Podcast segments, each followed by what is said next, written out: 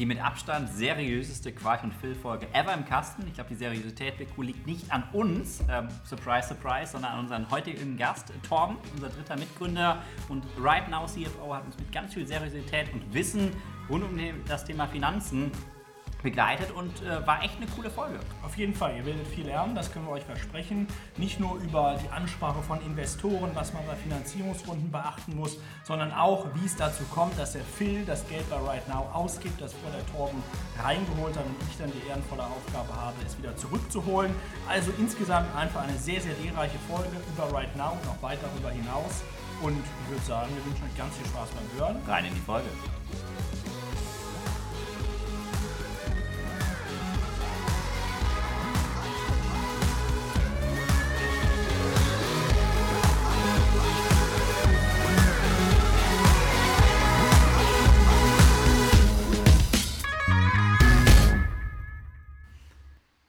Willkommen zu Quarch und Phil. Heute wieder mit Gast. Quarch und Phil, der erste Founders-Podcast, der von Gründer für Gründer ist und natürlich für alle, die es noch werden wollen. Ja, nun stellt sich wieder die Frage, wen haben wir als Gast hier bei uns für die nächste Folge? Und wir begrüßen ganz herzlich den dritten bei uns im Bunde, so steht es hier auf meinem äh, Skript, nämlich den Torben. Herzlich willkommen in Düsseldorf. Ja, schön dabei zu sein. Tom, es ist eine Ehre. Wir haben dich im letzten Podcast schon groß angeteasert, wer wohl dieser ominöse Als Star haben wir dich bezeichnet. Äh, deswegen, äh, die Erwartungen sind hoch und ich würde sagen, wie mit jedem guten Gast äh, starten wir auch mit unserem kleinen Fragegewitter ähm, am Anfang. Ähm, bist du ready? Ich bin bereit. Gut, ähm, wir starten mit einem Zitat von dir.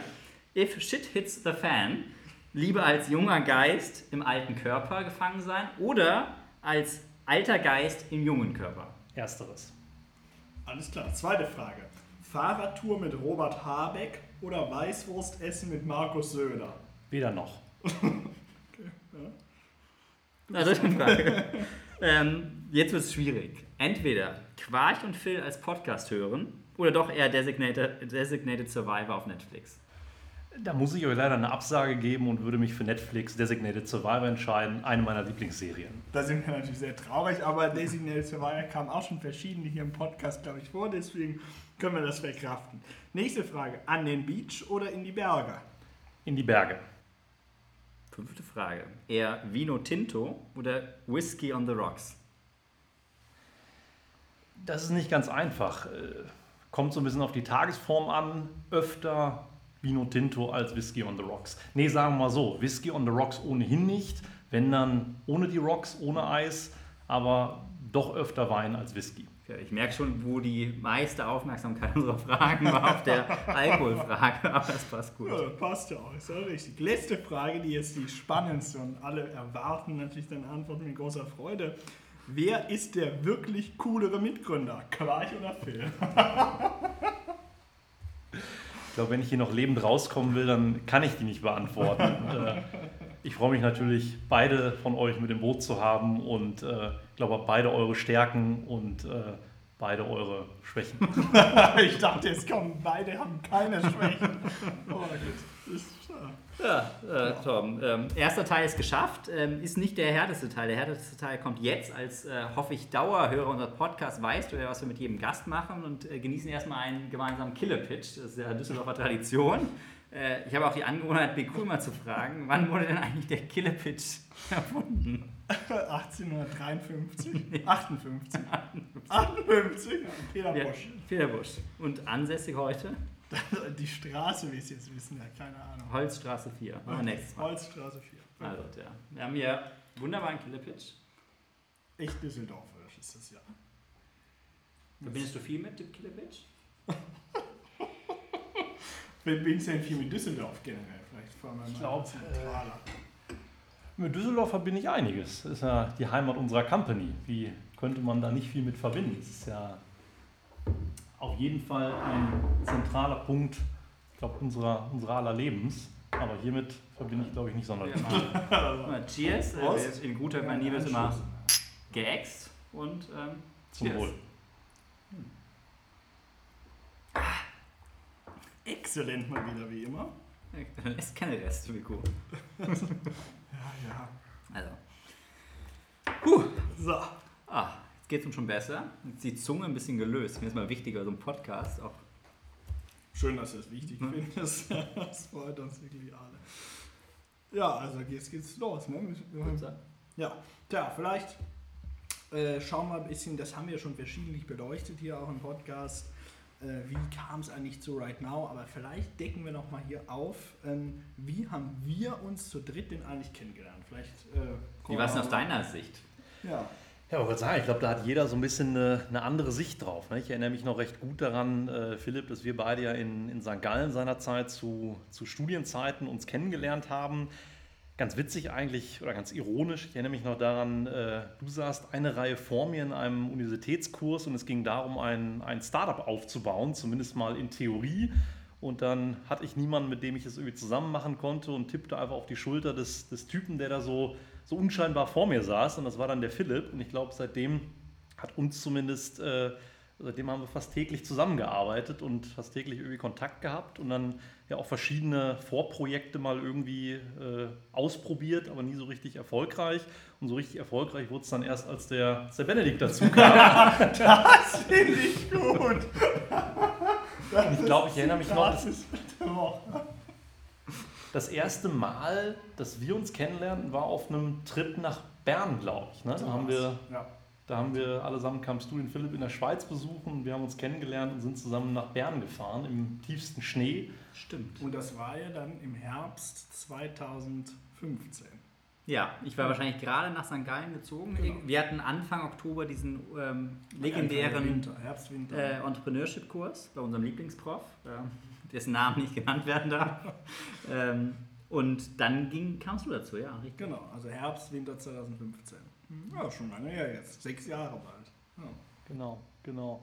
Und ich glaube, so ein bisschen, so wie ich mich daran erinnere, das war, das war ja so ganz spannend, irgendwie auch von den Gehversuchen, die wir zuerst gemacht hatten, dass man sich dann irgendwann nach dem zweiten oder dritten Mal, ich glaube, es war ja eine Fintech-Idee dabei, dann war mal der Versuch dabei, Wein online zu verkaufen, was äh, natürlich viel Spaß gemacht hat, aber finanziell oder betriebswirtschaftlich nicht sonderlich interessant war und sich dann mal irgendwie so ein, so ein Funnel zurechtzulegen, was muss denn eine neue Geschäftsidee haben, um, um potenziell erfolgreich sein zu können. Und ich erinnere mich noch daran, eine der Faktoren war auf jeden Fall digitales Produkt, höhere Margen und das dritte war halt eben, ich glaube, weil wir alle keine Ahnung von Technologie hatten, und auch äh, keine Entwickler in unserem Umfeld irgendwie kannten, war, glaube ich, die Prämisse, irgendwas zu machen, wo man auch mit begrenzten technischen Möglichkeiten eine ganze Menge Impact haben kann. Und ich erinnere mich noch daran an die Diskussion seiner Zeit. Ich glaube, die Diskussion schwenkte dann ganz schnell auf die Medizin oder auf die Juristerei. Und da dann eben Benedikt auch in den Gesprächen mit dabei war, war es dann recht schnell klar, dass es dann Legal Tech werden sollte. Na, MedTech, glaube ich, hätte, würde ich uns drei auch zutrauen. Als nächstes machen wir MedTech, würde ja. ich sagen. Cool. Plan eh immer schon erzählt, mir immer so eine vegane Zahnpasta rauszubringen. Das war nicht ganz MedTech, aber. Nee, ein ähm, Produkt ist Produkt. ja nächstes Ziel. Ja. Dann kommen wir vielleicht direkt mal zum nächsten Thema. Wie kam es denn zu deiner Motivation, gründen zu wollen? Also unsere Motivation wurde schon hinlänglich in Podcast rauf und runter diskutiert, aber mal weil, weil ich erinnere mich ja, Tom, als wir uns kennengelernt haben, hast du mir immer erzählt, oh, externes Rechnungswesen, Accounting, das ist meine Welt, ich liebe es, komme hier aus Münster. Äh, und jetzt damals war das ja eher irgendwie so in dir schlummern, schlummern aber nie herausgekommen zu dem Zeitpunkt. Also meine Erinnerung. Ja, ich glaube, ich glaube, irgendwie im Rechnungswesen wäre ich dann doch nie gelandet, aber. das machst du auch heute auch wieder am liebsten, oder?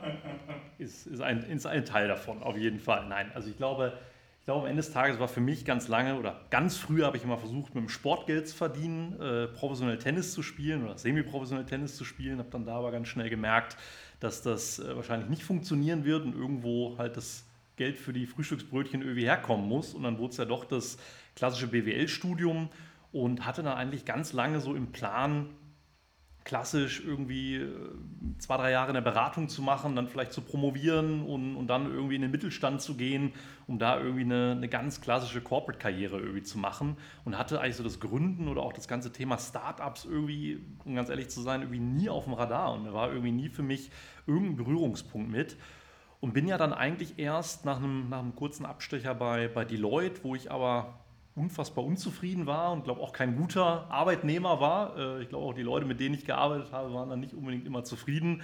Ähm, habe ich dieses Angebot bekommen, eben im Bereich Venture Capital oder Entrepreneurship zu promovieren und da eigentlich erst so die ersten Berührungspunkte mit dem ganzen Thema irgendwie, irgendwie ähm, gehabt. und eben durch dieses Ökosystem, eben dann durch die Auseinandersetzung mit, mit Investoren, mit Startup-Investoren, ähm, eigentlich immer mehr da reingerutscht und irgendwann gedacht, so hey, das müsste ich doch auch können und das müsste doch irgendwie was Spannendes sein. Und dann trafen sich ja die gerade, gerade beschriebenen Situationen eigentlich ganz gut zeitlich und äh, the rest is history. Ja, und history is great. Diese schlechten Sprüche. Diese gehören ja auch zum Podcast dazu. Nein, aber, aber vielleicht nochmal anders gefragt, wenn du jetzt heute zurückblickst, Stand heute könnte sich denn der Torben Antretter im Jahr 2021 nochmal vorstellen, entweder in die Beratung oder in den Mittelstand zu gehen? Absolut. Oder ist das auch History? Absolut nicht. Nee. Ich glaube, wie gerade schon beschrieben, ich glaube, ich war immer, immer ein, äh, ein semi-guter Arbeitnehmer, weil äh, ich habe es irgendwie nie richtig verstanden oder eingesehen, lang und hart zu arbeiten, gleichzeitig aber nicht das Gefühl zu haben, etwas für mich selber zu tun und irgendwie auf mein eigenes Equity einzuzahlen. Ja, und das, da hat, finde ich, auch so das Thema Promotion und Gründen eine Menge gemein. Du, du arbeitest viel, ist auch mit viel Frustration verbunden, aber am Ende machst du was, was für dich ist. Ja, und das ist irgendwie so das, was ich auch irgendwie am, am Gründen irgendwie, irgendwie super schätze. Es ist äh, sehr anstrengend, teils auch frustrierend, Aufs und Abs etc. Aber am Ende steht da immer was, was für dich ist und was, äh, was du für dich aufbaust oder wir für uns aufbauen. Und ähm, deswegen könnte ich mir auf absehbare Zeit, ehrlich gesagt, vielleicht in abgewandelten, je nachdem, was auch mit Right Now in einigen Jahren wird, etc., vielleicht in einem Venture Capital Setting oder sowas, aber immer sehr nah dran an diesem Gründen, an diesem Aufbauen, äh, weil ich es einfach extrem interessant finde und so ein klassisches Angestelltenverhältnis könnte ich mir ehrlich gesagt nicht mehr vorstellen. Ja, aber dann, dann bleiben wir doch gerade mal bei diesen Zukunftsvisionen. Jetzt heute in zehn Jahren. Wo willst du, glaube ich, da oder wo willst du, glaubst du, da sein? Am Beach oder in, den Bergen, ja. oder kannst von none of the above. ich, glaube, ich glaube weder noch. Ich glaube, mir wird, mir wird extrem schnell langweilig werden, wenn ich irgendwo, wenn ich irgendwo das Gefühl hätte oder wenn ich, ich könnte glaube ich gar nicht so lange Urlaub machen oder am Strand liegen. Mir wird glaube ich nach spätestens einer Woche wird mir extrem langweilig sein und äh, alle Sachen, die ich schon immer mal machen wollte, hätte ich dann irgendwie gemacht und alle Bücher, die ich lesen wollte, hätte ich gelesen und dann muss wieder irgendwas kommen, was einen motiviert, irgendwie morgens aufzustehen und, und Gas zu geben, was einem Energie gibt, etc.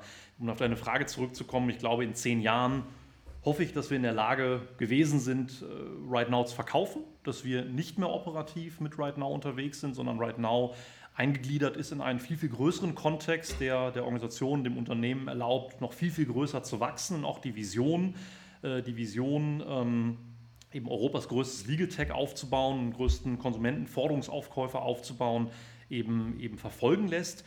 Ich selber sehe mich aber operativ nicht mehr in der Rolle, weil ich einfach das Gefühl habe, zumindest im jetzigen Setting, dass mir einfach so diese, diese, diese frühen Themen viel mehr Spaß machen. Ich habe irgendwie immer für mich gelernt, es gibt from zero to one people und es gibt from one to 100 people und es gibt wahrscheinlich auch from 100 to 10.000 people oder sowas, ja.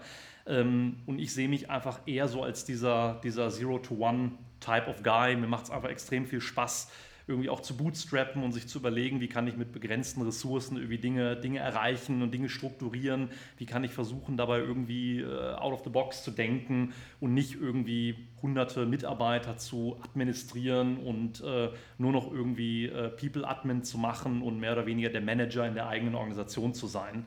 Ähm, das könnte ich mir weniger vorstellen, deswegen wie gesagt, hoffentlich right now zu einem super guten Ergebnis geführt zu haben und dann die danach vielleicht zweite oder dritte Firma schon gegründet zu haben. Ja, finde ich sehr richtig. Also dann zitiere ich. Siehst du auch so? Ja, sehe ich auch so und zitiere ich es gerne, das habe ich dir auch schon erzählt. Also internen Sprachraum für die Podcast-Hörer wird Torm ja TA genannt, also deswegen so sprechen wir mal so an, habe ich auch TA schon erzählt. Gibt es bei Netflix die Serie The One. Ich habe mhm. nur die erste Folge gesehen, weil es mich nicht ganz überzeugt hat. Das ist ja so eine komische Dating-App, wo man dann mit den Genen... Da geht es ja erstmal nicht im Hausboote. Nicht um Zweite Lieblingsfolge. ja, hast du schon gesehen? Hausboot? Nein. Okay.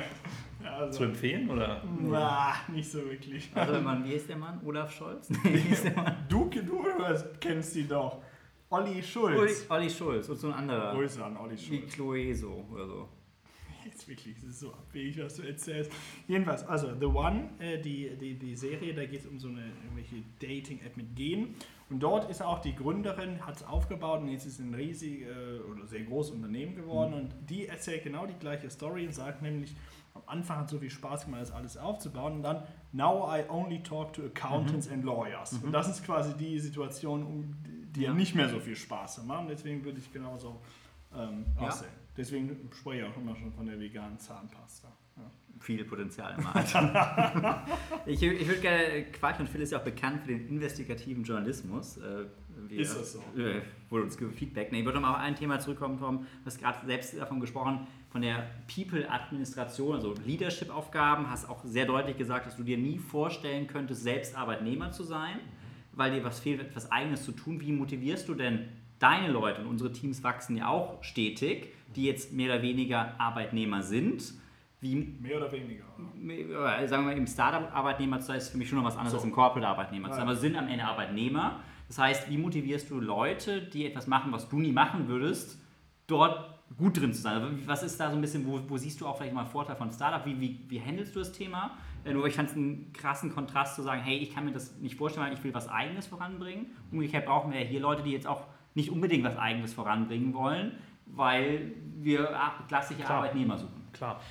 Ich glaube, da gibt es so ein paar Gedanken. Ich glaube, vorweggeschickt, ist es immer super wichtig, auch in einem, in einem, in einem Gründerteam oder einem Managementteam, so wie bei uns ja auch, eben verschiedene Interessen zu haben. Ne? So signalisierst du, Philipp, ja ab und an, dass dir oft auch irgendwie so Leadership-Themen mehr Spaß machen, als ich das jetzt irgendwie gerade signalisiere. Mir macht es auch Spaß, ja, aber ich sage mal, da sind Schwerpunkte unterschiedlich.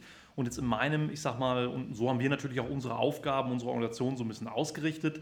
Ich für mich persönlich, glaube ich, muss mal ein Learning vorweg schicken und das ist ganz klar und das äh, muss ich auch irgendwie, irgendwie bitter und mit viel, viel Frustration lernen, dass am Ende du natürlich, wie du sagst, als Gründer lernen musst, dass eben nicht alle Gründer sind und dass eben Leute, insbesondere wenn die Organisation wächst und auch viele, ich sag mal, wirklich auch Stabsfunktionen oder Hilfsfunktionen oder eben auch sehr standardisierte Aufgaben dazukommen, dass es wirklich Leute gibt, die auch glücklich damit sind. Das ist super gut und das braucht es, sonst könnte diese Organisation gar nicht existieren.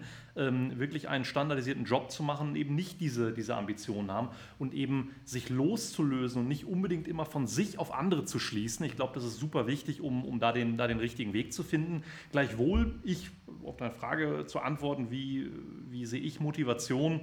Am Ende glaube ich immer durch, durch, äh, durch das Signal, flacher Hierarchien. Ja, und eben nicht ich Chef, du nicht, so nach dem Motto, du machst jetzt bitte, was ich dir sage, sondern durch möglichst viel Eigenverantwortung und eben auch durch das Signal, wenn es sein muss, dann knie ich mich hier auch in den Dreck und, und wühle mit in den Excel-Listen und, und, und baue die Financial Models und mach das und mach das und mach das. Und ich glaube, das ist super motivierend eben auch für, für Mitarbeiter, für Kollegen, äh, für Teams eben, eben einfach äh, so dieses dieses Gefühl zu haben, dass man wirklich an einem Ende des Seils zieht und nicht hier irgendwie an jemanden reportet oder eben für jemanden arbeitet. Ich glaube, das ist so eine der wichtigsten Komponenten, die ich für mich erkannt habe. Mhm, okay. Alles gut. Okay. ja, ich wollte ja eigentlich, aber ich spaß mir jetzt.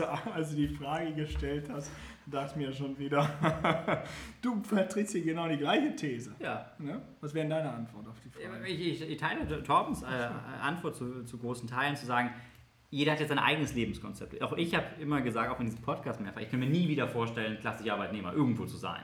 Gleichzeitig gibt es Leute, die sagen, hey, ich will auch diese gewisse Sicherheit haben, ich will irgendwie wissen, wie sehen meine ein, zwei, drei Jahre aus. Aber für mich ist ja schon mal der Hauptunterschied, dass ich einen Arbeitnehmer im Startup niemals mit einem Arbeitnehmer im Corporate vergleichen wollen würde. Und ich habe auch an verschiedensten Stellen schon gesagt, für mich heißt, oder die größte Motivation, in einem Startup zu arbeiten, ist für mich Personal Development, weil ich immer sage auch, wenn wir schaffen, dass jeder Einzelne hier im Team kontinuierlich persönlich wächst, dann wächst auch die Gesamtcompany und das motiviert mich, irgendwie Leute dahin zu pushen. Absolut. Und deswegen, ähm, das wäre meine Antwort, Beku. Hoffe, dir das geholfen. Ja, hat mir geholfen. Danke für den Ratschlag, wirklich super. Nee, okay. Jetzt kommen wir vielleicht mal zu dem ähm, Thema, was, wofür du ja bei Right Now zuständig bist, nämlich die Finanzen. Wir sagen immer, vielleicht kann man es auch erzählen, so sprichwörtlich, äh, Torben holt das Geld rein, Philipp kann es wieder äh, ausgeben und ich muss dann wieder zurückholen, letztendlich. So Wer hat den geilsten Job?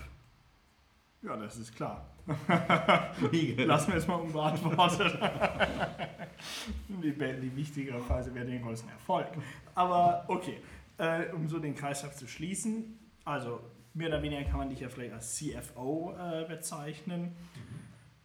Was sind, äh, wenn du jetzt mal zurückblickst, die wichtigsten Learnings, die du daraus gezogen hast, in Bezug eben Finance-Themen und Startup zu äh, kombinieren, wie ich gesagt habe, vor allem in der Zeit eben, wo noch nicht dieser Moment erreicht ist, I only talk to accountants and lawyers, sondern mhm. in diesem äh, Weg dahin. Zero to one. Genau. Ja. Ich glaube, ich glaube am Ende des Tages genau das, was du gerade sagst, viel früher als solches verstehen weil am Ende des Tages, wenn du irgendwie gründest, wir drei auch, am Ende des Tages haben wir am Anfang alle alles gemacht. Mhm. Ja? Irgendwie jeder war ins Marketing involviert, jeder war irgendwie in die Operations involviert, jeder war irgendwie ins, in, in, ins Fundraising involviert etc.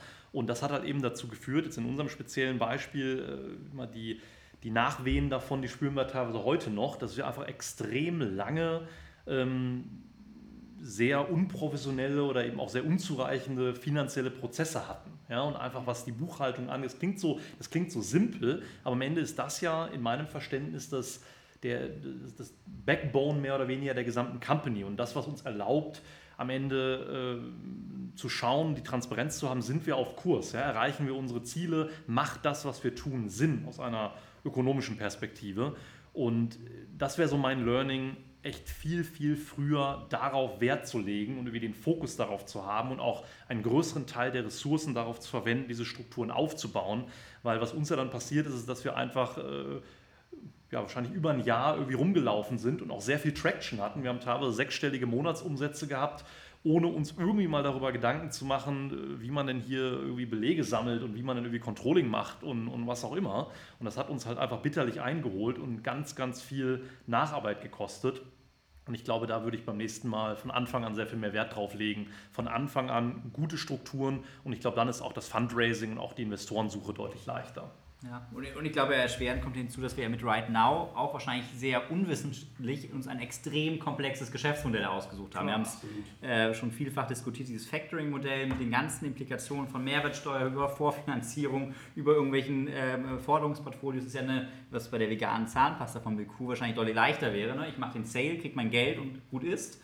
Ähm, was ist denn so ein bisschen heute so dein Blick auf, was, was macht dir denn auch am meisten Spaß? In der heutigen Funktion als, als CFO von Rechnungswesen, über Fundraising, was ja bei uns sowohl Equity meint, als auch Debt Financing, über, über Jahresabschlüsse. Was ist denn so ein bisschen, wo, du heute sagst, das ist so mein Sweet Spot, das macht mir auch Spaß da, das will ich auch weitermachen ähm, und was macht vielleicht auch manchmal nicht ganz so viel Spaß? Ich meine, die, die erste Frage ist, ist leichter zu beantworten, weil ich glaube, das ist genau die Mischung aus all diesen Themen, die extrem viel Spaß macht und genau diese Komplexität, die ich mir manchmal auch wegwünschen würde. Wie gesagt, ich würde mir mal wünschen, dass wir Zahnpasta verkaufen, weil das wäre hinlänglich einfacher und äh, auch leichter zu erklären und auch, auch leichter zu, zu durchblicken. Aber gerade diese Komplexität macht es ja so spannend und eben gerade in dieser Komplexität auch Lösungen zu finden, die es für Außenstehende verständlich machen. Ja, so sind wir gerade dabei, auch die ganze Refinanzierungsinfrastruktur nochmals aufzubereiten und da den nächsten, ich sag mal, Skalierungsschritt eben gehen zu können und gerade diese Themen auf immer höherem Niveau irgendwie zu lösen und auch wirklich, ich sag mal, über den Marktstandard hinaus zu lösen, sodass Außenstehende und auch, ich sag mal, Wirtschaftsprüfer oder Investoren sagen so, hey, das habt ihr richtig gut gelöst und das ist eine wirklich smarte Lösung für ein, für ein Problem, was im Zweifel viel, viel größere Unternehmen noch haben. Ich glaube, das ist so das, was, was mich reizt und was mir extrem viel Spaß macht. Ähm, was macht nicht so viel Spaß? Ähm, ja, ich glaube, der, der, der Fundraising-Prozess in einem, in einem Start-up, äh, ich sag mal, am Ende des Tages kann man sich das ja so vorstellen, äh, wenn man, wir haben jetzt die, die vierte Finanzierungsrunde gemacht, so eine Finanzierungsrunde dauert im Schnitt ein halbes Jahr. Ja? So lange gibt es ja die Company noch gar nicht. Also man kann sich ungefähr vorstellen, dass das ein halbes Jahr Fundraising, ein paar Monate kein Fundraising, ein halbes Jahr Fundraising, so ungefähr der, der Rhythmus ist. Und das ist dann teilweise schon auch ja, kognitiv und, und mental echt anstrengend, weil eben natürlich viel davon abhängt. Die, ich sag mal, die, die Zukunft und das Überleben, gerade in frühen Phasen des gesamten Unternehmens, hängt davon ab. Und ähm, da dann eben so die ganzen Auf und Abs eben über so lange Zeit eben durchzumachen. Aber das finde ich persönlich dann auch wieder eine super, super Erfahrung, weil dich das extrem stärkt einfach. Ne? Du wirst unfassbar resilient irgendwie und, und, und lernst extrem viel über dich selber und über dein eigenes äh, Frustrations- und Motivationsmanagement. Ähm, aber da gab es manchmal so Momente, wo ich sage so, oh, der Prozess könnte jetzt langsam auch ein Ende haben. Was, was vielleicht weil ja viele Hörer haben, die kurz vor der Gründung stehen oder die vielleicht vor der ersten Finanzierungsrunde stehen. Was ist nun denn dein Hauptratschlag da? Also jetzt junge Startups, coole Idee, vielleicht erste Traction und dann schreien ja alle, jetzt brauchen wir eine Finanzierungsrunde. Was ist denn heute vielleicht auch rückblickend dein Ansatz? Zu sagen, du hast eben Bootstrapping angesprochen, bist du jemand, der sagt, hey, eigentlich lieber ein Stück später raisen und erstmal selbst durchkommen oder mit BAs, also was ist so ein bisschen, sagen wir mal, tolles Startup, tolles Team, erste Traction, mhm. wollen jetzt groß finanzieren. Was, was würdest du denen mitgeben? Ich glaube, es hängt natürlich, wie die, wie die Frage schon, schon suggeriert, es hängt total vom Case ab, total vom, vom Team ab, was die Leute auch wollen, was sie, was sie vorhaben. Ich glaube, am Ende des Tages, und das ist ja auch am Ende der Weg, den wir gefahren sind, ich glaube, ein guter, guter Mittelweg ist dann doch, äh, doch relativ relativ vielversprechend. Ich bin persönlich kein Fan davon, irgendwie Unternehmen mit, mit Venture Capital voll zu pumpen und sehr schnell auch Bewertungen zu generieren, denen man nur noch hinterherläuft. Ja, ich glaube, das ist nicht gesund und führt am Ende auch zu, nicht zu dem Ergebnis oder oftmals nicht zu dem Ergebnis, ähm, was wir erzielen wollen. Wir wollen im Auftrag unserer Investoren right now mal irgendwann gewinnbringend verkaufen. Ja? Und am Ende des Tages, da erinnere mich, äh, Philipp, da saßen wir damals in Köln äh, bei Steffen Schubert, dem Gründer von OnVista, einem der ersten äh, Business Angel Pitches, die wir auch gemacht haben. Er wollte damals leider nicht investieren, weil wir schon ein Stück zu weit waren, er hätte lieber früher investiert.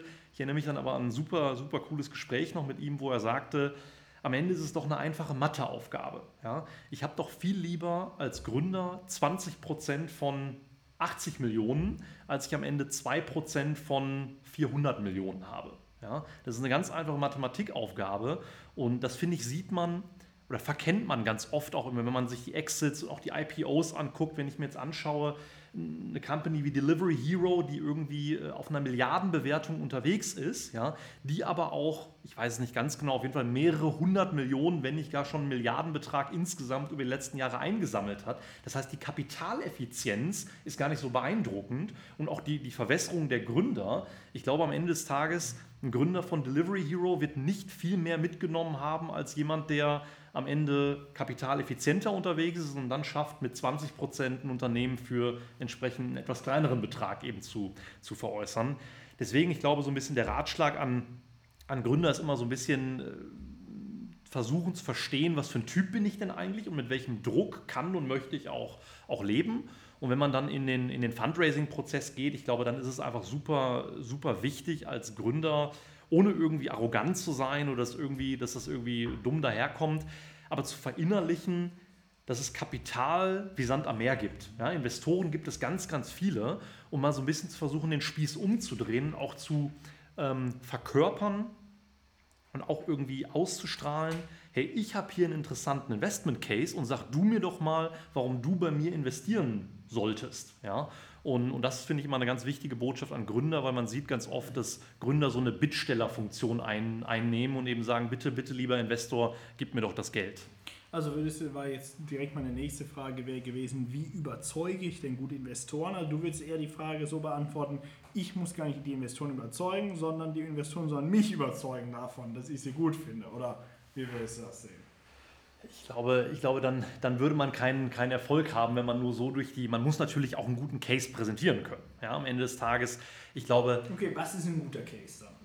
Ein guter Case für einen Investor ist der, wo ich dem Investor mit einem möglichst hohen Degree of Comfort zeigen kann, wenn du X oben reinwirfst, kommt Y unten raus. Das heißt, ich muss zeigen, das ist natürlich, je früher das Unternehmen, umso schwieriger ist das und umso mehr kommt es natürlich auch auf die, auf die Story an, auf die Marktgröße an, auf die Vision an etc. Aber je größer die, die Finanzierungsrunden werden und je, je später auch die Stage of Development der Company wird, umso wichtiger ist es meiner Ansicht nach eben anhand von Metriken, anhand von Unit Economics, KPIs eben auch über die Zeit zeigen zu können, dass man ein, ein sinnvolles Geschäftsmodell hat, wo eben, wenn man X deployt und eben in gewisse Marketingmaßnahmen oder in Strukturaufbau investiert, dann kann man sich halbwegs sicher sein, dass die Unternehmung Y wächst oder eben den Meilenstein erreichen wird, etc. Und ich glaube, je höher der Komfort für die Investoren ist, umso leichter oder umso höher sind die Bewertungen, umso leichter wird es eben sein, ähm, dort ein erfolgreiches Investment zu bekommen. Mhm. Ein bisschen schwarz wieder eine vegane Zahnpasta. Wissen wir ja noch nicht. Weiß ja noch nicht, was wir für Tricks im Petto Marketing mit Influencer. Biku ist ja unser großer Influencer. Von der Reichweite. Nein, aber ich ich, glaube, was du gesagt hast, ist super wichtig, aber dass es am Ende auch nicht die eine Antwort gibt, weil es eben nicht den einen Case Es gibt. gibt nie die eine Antwort, ja. oder? Also, mal selten. Selten. Wo gibt es die eine Antwort? Weiß ich jetzt nicht. Ich wollte nur nicht. Sag niemals nie, sag schon James Bond. Das ist dein Lieblingsbond. Goldfinger. Deiner hat ja? Casino Royale. Und deiner? Kennt keiner. Hallo, wir waren doch mal im Kino bei James Wir beide? Ja, Okay, klar. Ich weiß ja nicht in welchem. okay egal. Äh, vielleicht so ein bisschen auch äh, abschließend dieses Finanzierungsthema. Äh, du hast eben angesprochen, ähm, Fundraising, riesiges Thema auch bei Right Now und gefühlt es immer Monate gibt, äh, fünf, sechs, sieben Monate Fundraising, dann ist eine kleine Pause, dann geht es wieder los. Wann geht es denn wieder los bei Right Now? Wir versuchen uns ja jedes Mal einzureden, dass es keine nächste Runde mehr geben wird. ähm, Schon bei der ersten war es so.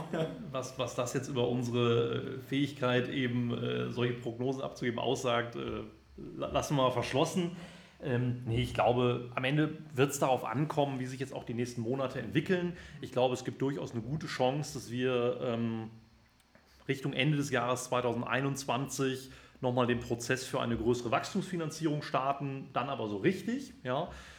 Es aber durchaus auch zu dem Punkt kommen würde, und das wäre eigentlich eher meine Präferenz zu sagen, dass wir so einen, so einen Punkt erreichen, wo wir halt eben nicht nur profitabel sind, das sind wir ja schon, sondern eben auch Cashflow-seitig eben den Break-Even schaffen eben eine Situation erreichen, wo wir auch sehr, sehr attraktiv ohne weiteres externes Geld eben weiter wachsen können. Und ich glaube, das, äh, das wird sich jetzt eben im Verlauf des, des Jahres 2021 zeigen. Also 2021 wird spannend. Wir werden natürlich auch im äh, Quarch und Phil Podcast ganz klar und gut darüber berichten, wie es sich weiterentwickelt und schauen wir mal, wo die Reise hingeht. Und damit kommen wir auch ein bisschen zum Abschluss äh, unseres Gesprächs und vielleicht hast du dir auch vorher schon mal eine Folge angehört, wir wissen es nicht. Jedenfalls am Ende kommen über die drei ziemlich fixen Fragen. Da geht es ja nochmal jetzt nicht entweder oder, sondern gerne auch eine Antwort. Äh, geben. Darfst ein bisschen ausholen. Genau, ein bisschen ausholen, aber jetzt auch nicht Romane erzählen. Ne? Äh, wer soll anfangen? so. Also, die erste Frage ist: Wann war dir das letzte Mal etwas peinlich? Ich weiß selbst nicht eine Antwort. Weißt du eine Antwort? Ich kenne Toms Antwort. Ach so. Kennst du die? Dann, dann gibst du doch mal für mich. Mir fällt es gerade nicht ein. Heute Gast bei uns zu sein. Das, äh, Nein. das äh, können wir dann sagen, wenn wir es uns anhören. Äh, nee, wann war mir das letzte Mal was, was peinlich? Ähm, ganz schwer zu sagen.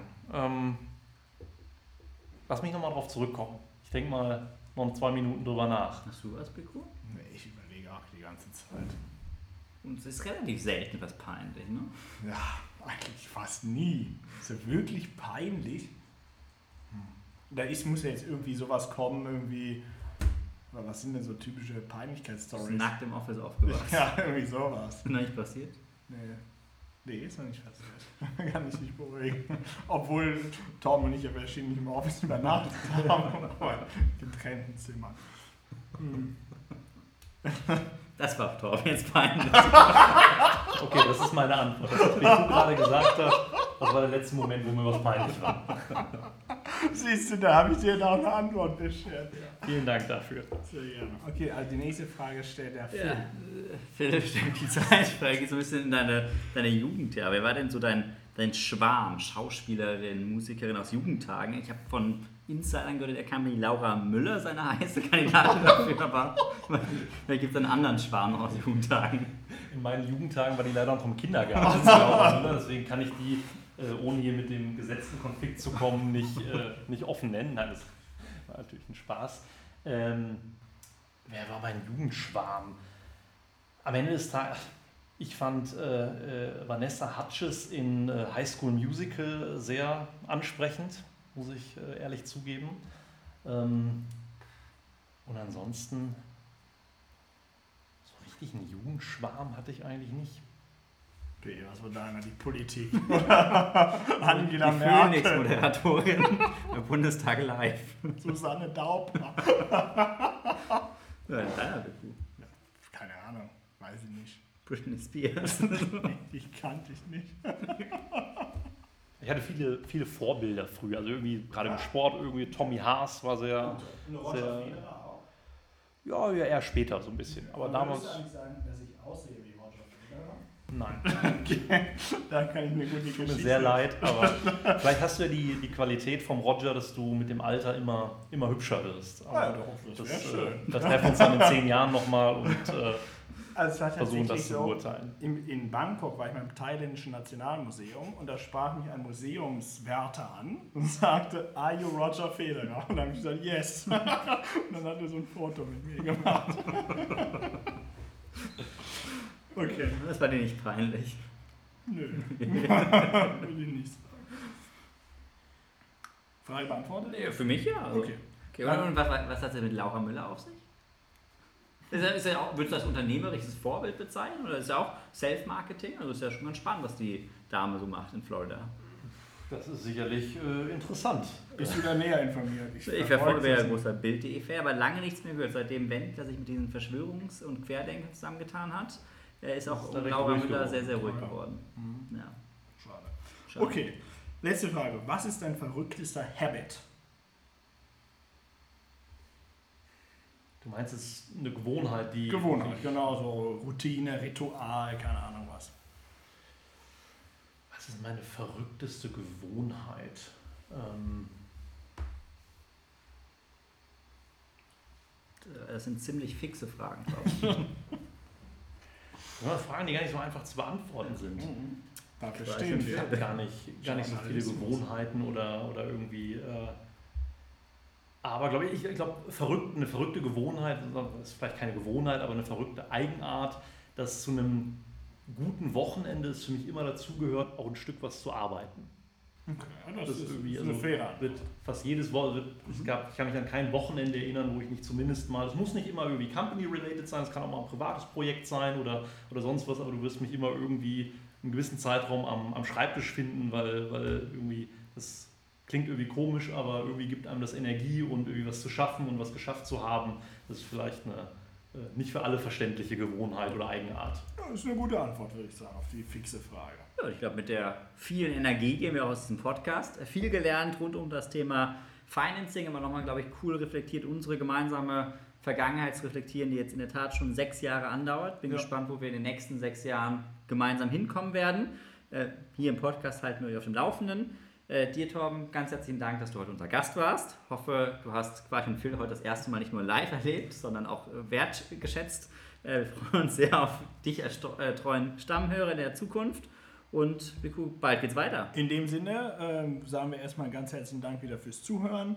Bei der nächsten Folge sind wir wieder ohne Gast äh, dabei mit spannenden Themen. Mehr können wir natürlich jetzt wie immer noch nicht verraten. Freuen uns auf euer Feedback und die Kommentare und wünschen euch in dem Sinne alles Gute und bis zum nächsten Mal.